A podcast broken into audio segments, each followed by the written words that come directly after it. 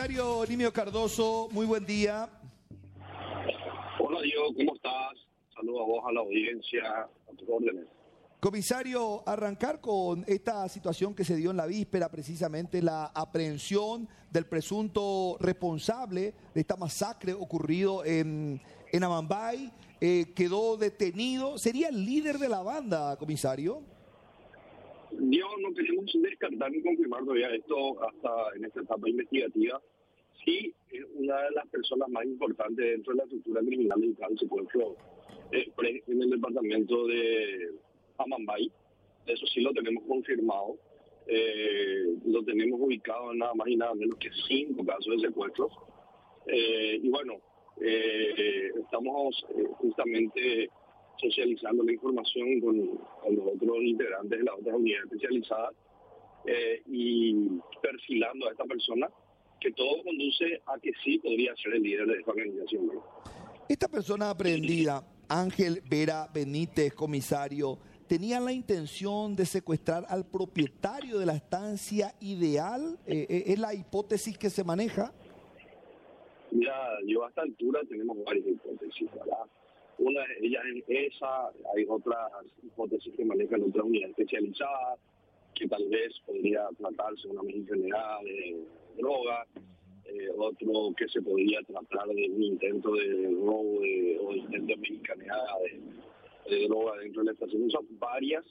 Eh, yo lo que sí puedo hablar es de, de unidad especializada que atendemos todos los fenómenos de secuestro y extorsión, ¿verdad?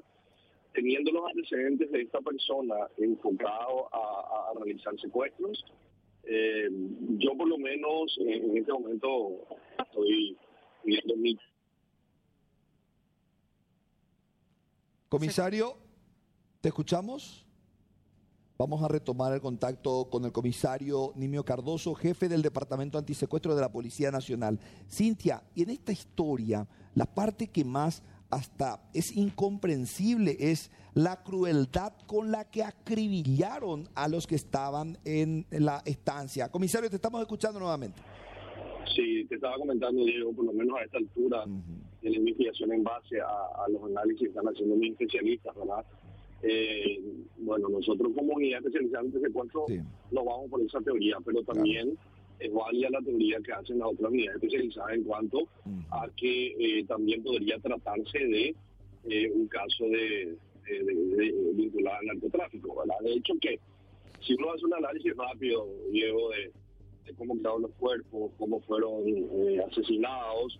Eh, yo creo que tiene un ADN eh, clásico de organizaciones criminales dedicadas al narcotráfico. O sea, tampoco sabemos si hubo un mandante, si fue una cuestión que realizó esta banda por cuestión de una iniciativa propia. nosotros tenemos identificado a otras tres personas que podrían ser parte de la cifra dedicada al secuestro. Eso no quiere decir que hayan ido a, a, la estancia ideal en esta oportunidad, pero estamos trabajando para poder ubicar y capturar a esas personas de modo a poder saber si, si estuvo o no la estancia ideal. En el análisis, comisario, entra también esta, este aspecto, la crueldad con la que acribillaron a los peones que estaban trabajando en la estancia. Totalmente, digo eh, justamente lo que te estaba comentando, eh, uno hace un análisis rápido, y yo lo podemos hacer viendo la situación de los hechos, los informes preliminares de los especialistas forenses y bueno, eh, como te dije, tiene un, una, una, marca indeleble que, son gente que, que podrían estar vinculados al tráfico ilegal. En algún momento dado, esta persona, Ángel Vera Benítez, habría trabajado para otros grupos criminales como el PCC o eh, porque ahí nomás está el otro clan que pertenece a Macho, por ejemplo. En algún momento dado se cruzaron los trabajos, eh, operaron juntos. El, mentor de Ángel Vera Benítez, eh, nosotros lo identificamos como Arias Tutuí. Arias Tutuí es una persona extremadamente violenta que fue capturado hace unos meses atrás por, por elementos del gas en frontera con Brasil. Alias Tituí era parte de una estructura muy grande que operaba en la zona del Cerro 21, departamento de Amambay, muchos años atrás, y era la última persona prófuga eh, y parte de, de- la estructura que acabó con la vida de, de aquel camarada mío, Rufino Acosta Gil, su jefe del DAS en su momento.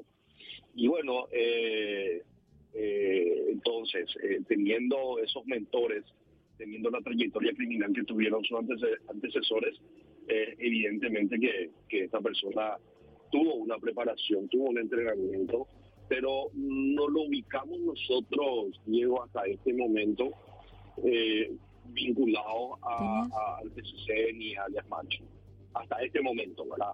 Eso no quiere decir que una vez que vamos a hacer los análisis forenses, la extensión de, de datos de, de los smartphones que se, se encontraron en, en el lugar, no nos haga conducir a que sí podrían tener vinculación. Pero a este momento, a hoy, no tenemos elementos. Diego.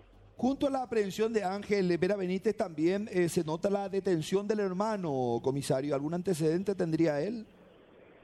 No, aparentemente no tiene antecedentes. También la mujer, la, la mujer de 18 años que también fue capturada en el lugar. Eh, estamos analizando, de hecho, que de estas tres personas fueron incautados eh, teléfonos celulares y, bueno, eh, otros elementos que vamos a estar analizando para poder ver si tiene o no vinculación. Comisario Nimio Cardoso, por estas consideraciones muy amable, muy gentil.